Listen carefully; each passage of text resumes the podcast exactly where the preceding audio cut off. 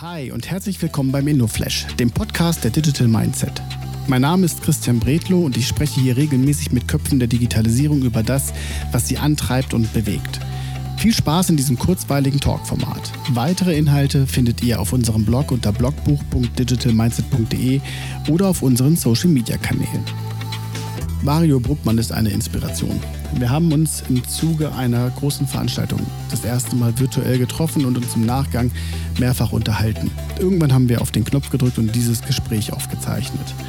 Mario ist ein Experte für das ganze Thema Supply Chain Management und Social Procurement. Was, da, was sich dahinter verbirgt, warum viele Social Selling Kampagnen einfach verpuffen und wie man Social Media wie LinkedIn auch im Bereich Einkauf erfolgreich nutzen kann. Darum geht es in diesem Gespräch. Viel Spaß!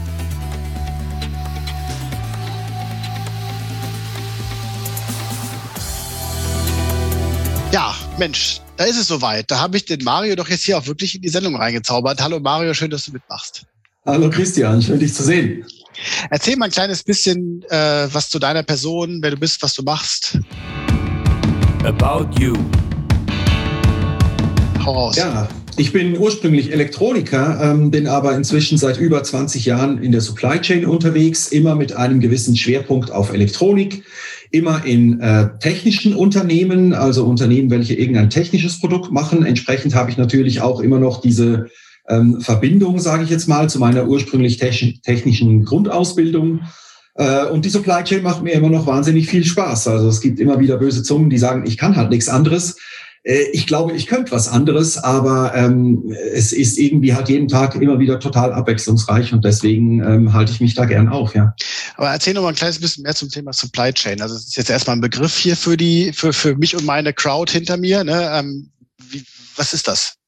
Ähm, also Supply Chain Management ist eigentlich ähm, die die, die Disziplin, welche die Lieferkette überschaut, sage ich jetzt mal, ne? und zwar ganzheitlich überschaut. Ähm, also im Prinzip, ähm, es gibt so ein Score-Modell, nach dem man sich oft orientiert, wo man im Prinzip sagt, wir haben die Seite Source, also wir kaufen ein, wir haben die Seite Make, also wir machen irgendwas an dem Produkt und wir haben die Seite Deliver, so kommt es dann irgendwie zum Kunden. Und Supply Chain Management ist eigentlich die Disziplin, die das alles dann verbindet ähm, und dafür sorgt, dass es einen Fluss in diese in, in, in diese Warenströme eigentlich gibt. Ne? Man sagt grundsätzlich immer, Ware soll nicht liegen, sondern sie soll fließen.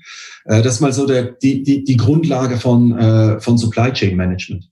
Ähm, das kann man dann natürlich in ganz vielen verschiedenen Ausprägungen machen und man kann sich da auf einzelne Bereiche fokussieren oder eben mehr den übergreifenden Fluss. Ich persönlich sage auch immer gern, ähm, Supply Chain Management ist keine Abteilung, sondern eine Denkhaltung. Ne? Also man muss von dieser Denke wegkommen, ich bin der Einkauf oder ich bin die Produktion oder ich bin das Lager oder ich bin die Distribution und muss viel mehr sich überlegen, was können wir gemeinsam tun, um schneller die Ware durch unsere internen Prozesse zu kriegen, so dass sie möglichst schnell beim Kunden landet. Ne? Schneller, günstiger, besser. Das sind so die Treiber da. Jetzt haben wir beide uns ja kennengelernt am Rande einer Konferenz, auf der ich gesprochen habe. Ja, und das ist ja das Witzige daran, wir konnten uns ja, wir haben uns ja gar nicht persönlich unterhalten, sondern du bist einer von denen, die bei LinkedIn auch direkt während der Vorträge draufnageln. Und ähm, dann habe ich angefangen, dir so ein bisschen zu folgen und bin dann irgendwo über dieses Hashtag Social Procurement gestoßen. Und wenn ich dich jetzt nach deiner Passion frage, also was dich daran so, was dich an diesem Thema so fasziniert, dann setze ich mich jetzt zurück und höre dir ganz kurz mal zu, wie du uns was zu deiner Passion erzählst. Passion.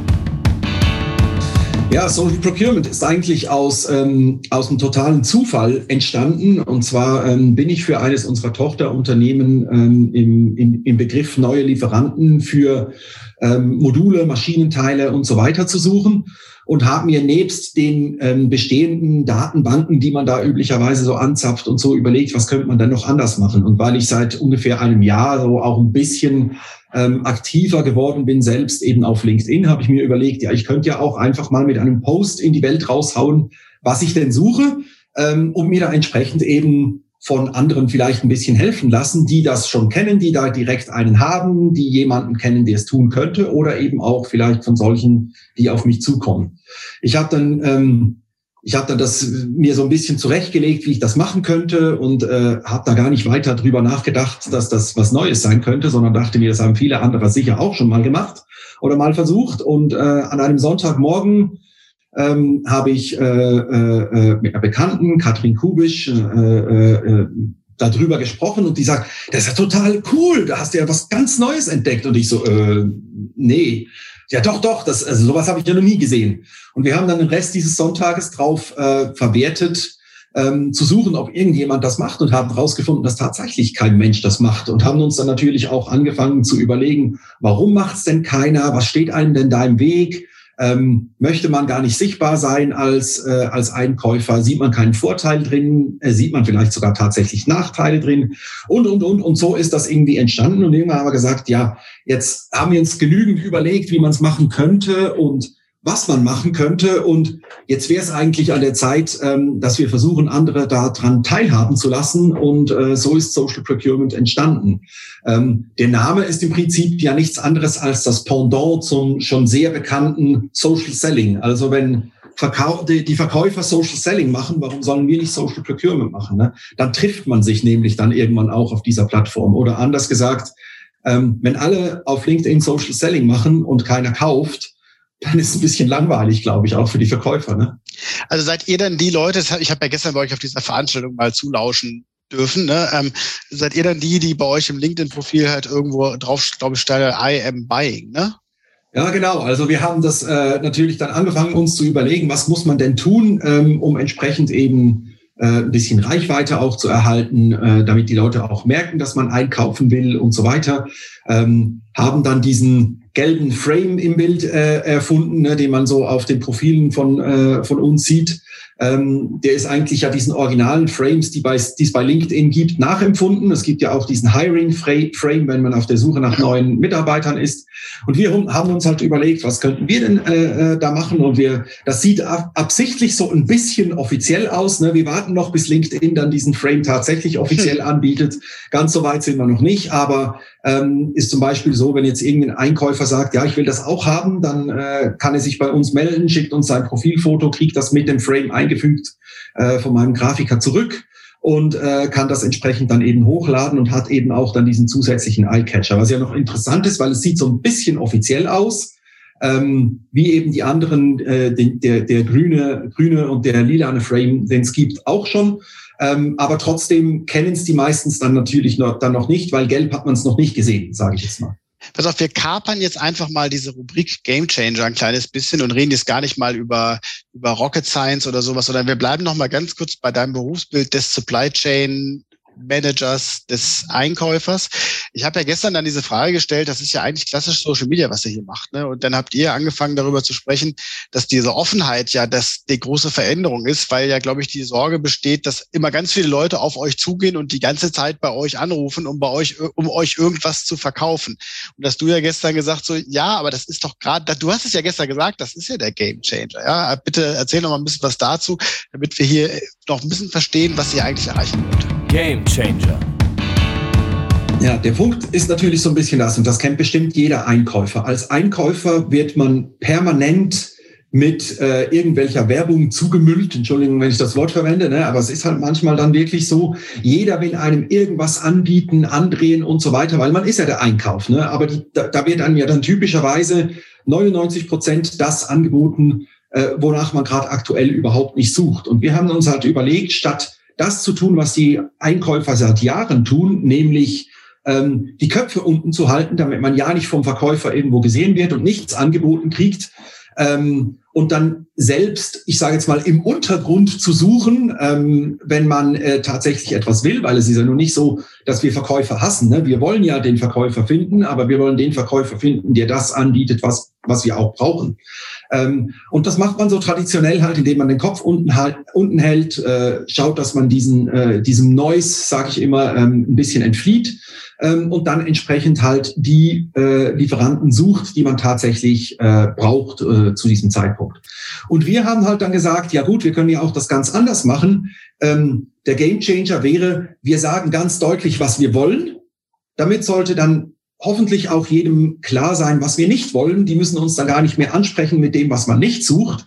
Und tatsächlich, gerade auf LinkedIn scheint das zu funktionieren. Ähm, lustigerweise geht mein Noise massiv zurück. Ich kriege viel weniger Werbe, ähm, in Mails und so weiter auf LinkedIn. Wahrscheinlich, weil der Algorithmus immer mehr merkt, was ich will und dann eben auch weiß, dass ich auf den Rest nicht okay. reagieren werde. Und wenn jetzt da ein Verkäufer nach seinem Prospekt sucht, kriegt er mich eben wahrscheinlich gar nicht als gutes Suchresultat eingeblendet, weil die im Prinzip schon sagen, der Mario will ja was ganz anderes. Also ich glaube, da kann der, kann der Gamechanger eben herkommen, ne? zu sagen, was man will, entsprechend auch deutlich zu machen, was man nicht will. Du hast aber gestern, denn ich hack da nochmal ganz kurz nach, du hast aber gestern ja auch gesagt, dass der Gamechanger die Denkweise deiner, deines Berufsbildes halt beeinflusst, dass du halt, also dass dieses Geheim nicht mehr in, nur geheim sein und bloß nicht bekannt sein, sondern halt nach draußen gehen und sagen, hier, wir suchen das, das hat ja bei euch nachweislich, haben wir ja gestern, da habe ich ja gestern verstanden, auch schon zu Erfolgen geführt. Ne? So. Ganz, ganz klar. Also ähm, ich sage ja, ne, dieses Köpfe unten halten, das ist ja auch irgendwie einfach nicht mehr modern. Ähm, wir sitzen ja auch nicht alleine in einem Büro und schreiben zweimal pro Woche einen Fax. Wir schreiben, ich weiß nicht, wie viele E-Mails jeden Tag. Wir haben Videokonferenzen. Ähm, in äh, hoffentlich naher Zukunft besuchen wir uns auch sehr, äh, wieder sehr viel öfter.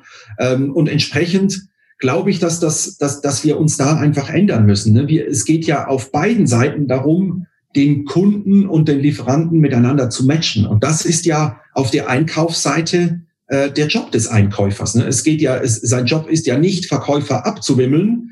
Ähm, sein Job ist es, den richtigen Verkäufer zu haben, der eben das richtige Produkt anbietet und mit diesem die Zusammenarbeit einzugehen.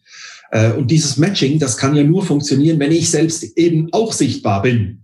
Ähm, der Verkäufer muss mich kennen, ich muss ihn kennen und dann finden wir raus, wenn wir äh, am richtigen Moment sind, sage ich jetzt mal, äh, den richtigen Moment gefunden haben, um eben die Zusammenarbeit zu starten. Ja, cool. Also äh, klingt erstmal alles logisch, ne? Und ähm, für die, die, die, die jetzt hier zugucken und was mit Einkauf zu tun haben oder mit Supply Chain, äh, geht auf LinkedIn, gebt das Hashtag Social Procurement ein und ich glaube, werdet oder werdet Bestandteil der Bewegung, die Mario und Katrin da gestartet haben. Mario, zum Abschluss die klassische Frage für diese kleine Sendung. Ähm, was ist aktuell deine Lieblings-App? Abstract. Und warum? Ja. Meine Lieblings-App seit äh, rund zwei Wochen ist äh, TripIt. Das ist eine App, die ich schon vor sehr, sehr langer Zeit installiert habe. Ähm, die App hilft einem, Reisen zu organisieren. Warum ist es jetzt wieder meine Lieblings-App? Endlich kann ich wieder raus. Ähm, ja. Ich bin nicht so der Typ, der gerne im Büro sitzt äh, und äh, alleine sich vor seinem Bildschirm aufhält. Ich bin der Typ, der gerne mit Menschen arbeitet. Das geht natürlich auch über Videokonferenzen, aber es ist einfach ein anderes Feeling, wenn man die Menschen auch wieder live treffen kann. Ähm, und entsprechend hoffe ich, dass ich äh, die Tripit-App in den nächsten Monaten wieder sehr viel öfter brauche. Ähm, ich habe gerade so ein bisschen durchgeschaut im Jahr 2019 und äh, 2018 ähm, habe ich da jeweils ungefähr äh, an die 80 Trips damit verwaltet. Ne? Also man merkt, ich war mehr als einmal pro Woche auf einem äh, auf irgendeiner Reise ne, und habe da Flugtickets, äh, Bahntickets, äh, äh, Hotelreservationen und so weiter. Das lädt man da alles rein und kriegt das schön als zeitlichen Ablauf ähm, verwaltet. Mein 2020 hat dann sehr viel leerer ausgesehen, jedenfalls ähm, ab Mitte März. Ähm, und jetzt äh, fange ich das an, wieder zu aktivieren. Also das wird, glaube ich, in den nächsten Wochen noch ein bisschen ähm, meine Lieblings-App bleiben. Und ich hoffe auch, ähm, da wird dann dieses Jahr noch irgendwo ein äh, kleiner Urlaubstrip mit drin sein, den ich auch im letzten Jahr komplett geskippt habe, weil ich mehr oder weniger Urlaub auch nur zu Hause gemacht habe dann wünschen wir dir bei deinen ganzen Reisen viel Spaß, sagen Dankeschön für, für die Begeisterung, die du für das Thema mitgebracht hast. Aufgefordert haben wir die Leute genug. In den Show Notes findet ihr alle weiteren Informationen zu dem Thema. Mario, vielen Dank fürs Mitmachen und lass uns bitte weiter in Kontakt bleiben. Das ist unheimlich erfrischend. Unbedingt. Ich danke dir, dass ich dabei sein durfte. Vielen Dank, dass du dir heute Zeit genommen hast und den InnoFlash gehört hast. Für weitere Infos zu Digital Mindset komm gerne auf www.digitalmindset.de vorbei und schau in unserem Blog nach. Also, wir sehen uns, hören uns und bis dann.